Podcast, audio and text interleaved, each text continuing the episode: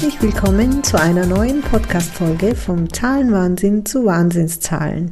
Schön, dass du da bist. Mein Name ist Özlem Demelas, Mentorin für deine Businessfinanzen.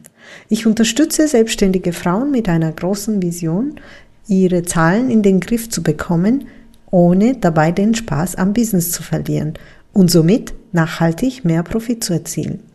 Im Podcast erwarten dich jede zweite Woche spannende Impulse und Tipps, die dein Zahlenmanagement auf jeden Fall verbessern werden.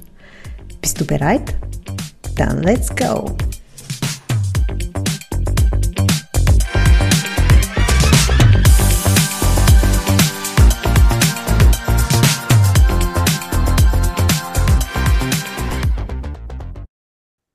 Ich werde heute häufig gefragt, wie kommst du auf dein Thema? Ein langweiliges Thema. Das sagt natürlich keiner, aber ich bin sicher, das denken sich alle. Die Zahlen sind trocken und langweilig. Ja, das gebe ich zu. Aber es ist faszinierend zu beobachten, dass, sie, dass die dir was zu sagen haben. Deren Geschichte ist für dein Business teilweise überlebenswichtig. Wie ich immer wieder sage, Zahlen sind wie die guten Freunde. Sie lügen nicht. Okay, vielleicht ist die beste Freundin ein bisschen taktvoller, aber im Grunde, wenn sie dir die Wahrheit nicht sagen würde, wärst du auch nicht glücklich. Außerdem haben die Zahlen selbst keine Emotionen und dementsprechend ist es denen auch ziemlich egal, ob es dir dabei gut geht oder, äh, oder schlecht. Sie machen sich keine großen Gedanken über deine Emotionen. Sie tischen dir die nackte Wahrheit auf. Daher, äh, ich weiß, es klingt jetzt ein bisschen, ähm, es ist schwierig, ich weiß. Äh, daher solltest du auch deine Emotionen aus dem Spiel lassen, wenn's da, wenn du dir deine Zahlen anschaust. Auf der anderen Seite, ich meine, ich finde es auch gut, dass, dass dir jemand die nackte Wahrheit zeigt. Manchmal brauchen wir das alle. Du bist nicht bereit dafür?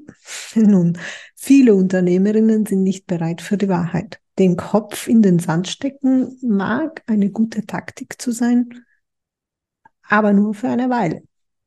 Du weißt, dass Wegschauen keinen langfristigen Erfolg bringen kann. Stell dir vor, du siehst deine Zahlen und erkennst eine für dein Business bedrohende Situation im Voraus. Du kannst dich dann vorbereiten, Plane anpassen, Plan anpassen oder die notwendigen Maßnahmen ergreifen. Und das alles, bevor es zu spät wird. Stell dir vor, du stehst vor einer wichtigen Entscheidung, strategisch wichtig für dein Business. Im Online-Business könnte das zum Beispiel sein, dass du dein Werbe, auch im Offline kann das sein, ähm, dass du dein Werbebudget erhöhst oder ähm, ein neues Team aufbaust oder deine Preise anpasst. Wenn wir jetzt beim Teamaufbau bleiben, zum Beispiel, du hast vielleicht schon eine VA. Du ziehst in Erwägung, ob du sie fest einstellst oder sogar zusätzlich jemanden fix in deinem Team haben willst. Sagen wir mal, du machst 700.000 Euro Umsatz im Jahr. Deine Kosten sind aber relativ hoch, weil du sehr viel in Werbung investierst und viele Weiterbildungen für dich buchst. Also, nachdem du dir dein Gehalt ausgezahlt hast, bleibt ein Gewinn von 250.000 Euro. Bitte, bitte noch keine Etikette auf diese absolute Zahl geben. Ob es viel oder wenig ist, ist im Moment irrelevant. Du willst ein neues Teammitglied. Das ist unser Fokus. Sie kostet dir mit allen Abgaben und so weiter 70.000 Euro im Jahr. Also, wenn du sie einstellst, bleiben dir 180.000 Euro übrig als Gewinn. Damit du deine finanziellen Ziele erreichen kannst, hast du vielleicht ge geplant, jedes Jahr mindestens 300.000 Euro Gewinn zu machen. Jetzt fangen wir an, die Zahlen zu bewerten. Verglichen mit 300.000 Euro sind die 180.000 natürlich niedrig. Aber ein neues Teammitglied heißt auf der anderen Seite, du kannst Sachen abgeben, dann hast du mehr Zeit für umsatzbringende Aktivitäten. Jetzt kannst du analysieren, was du ihr abgibst, was das für dein Business langfristig bedeutet. ab welchem Zeitpunkt diese Investition in eine neue Person sich für dich auszahlt oder für dein Business auszahlt. Welche Risiken sind damit verbunden? Und so weiter und so weiter und so weiter. Siehst du meinen Punkt? 100.000 Euro, 180.000 Euro als absolute Zahl klingt vielleicht toll. Sobald du aber diese Zahl mit deinem Plan vergleichst, bekommt sie eine andere Bewertung. Dann kommen die Risikoanalysen. Das bringt nochmal eine andere Perspektive ins Spiel. Wenn du immer mehr Personen einstellst, ohne dir großartig Gedanken darüber zu machen, kann das gut gehen, aber auch ziemlich schief laufen. Wer will schon auf gut Glück das eigene Business führen? In meiner Vision haben die Unternehmerinnen keine Angst mehr den, vor den Zahlen, weil sie verstehen, dass die Zahlen als gute Freunde nicht lügen. Das ist meine Vision.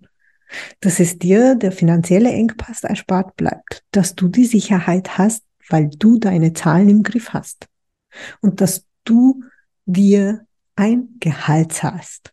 Nicht so ein Mini-Gehalt oder sporadisch hier und da ein bisschen. Ein richtiges Gehalt. Das, was du dir gewünscht oder geträumt hast. Im Endeffekt, das ist auch der Grund, warum du dich selbstständig gemacht hast, oder?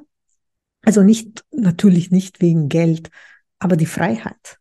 Dazu gehört eben auch die finanzielle Freiheit. Auf jeden Fall wünsche ich dir die finanzielle Leichtigkeit in deinem Business. Dafür brauchst du eben deine Zahlen. In der letzten Folge haben wir auch gesagt, dass du voreilig, dass du die Zahlen nicht voreilig bewerten solltest, damit du offen für deren Geschichte bist ein offenes Ohr dafür hast. Die schnellen Schlüsse, Schlüsse, schnellen Schlüsse ziehen, bringen dich runter. Wie jede Beziehung braucht auch deine Beziehung zu deinen Zahlen ein bisschen Zeit, damit ihr euch besser kennenlernt, besser versteht.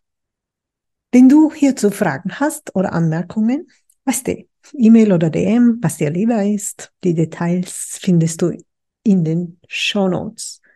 Ansonsten hören wir uns wieder in zwei Wochen in der nächsten Folge. Bis dahin. Ciao, ciao.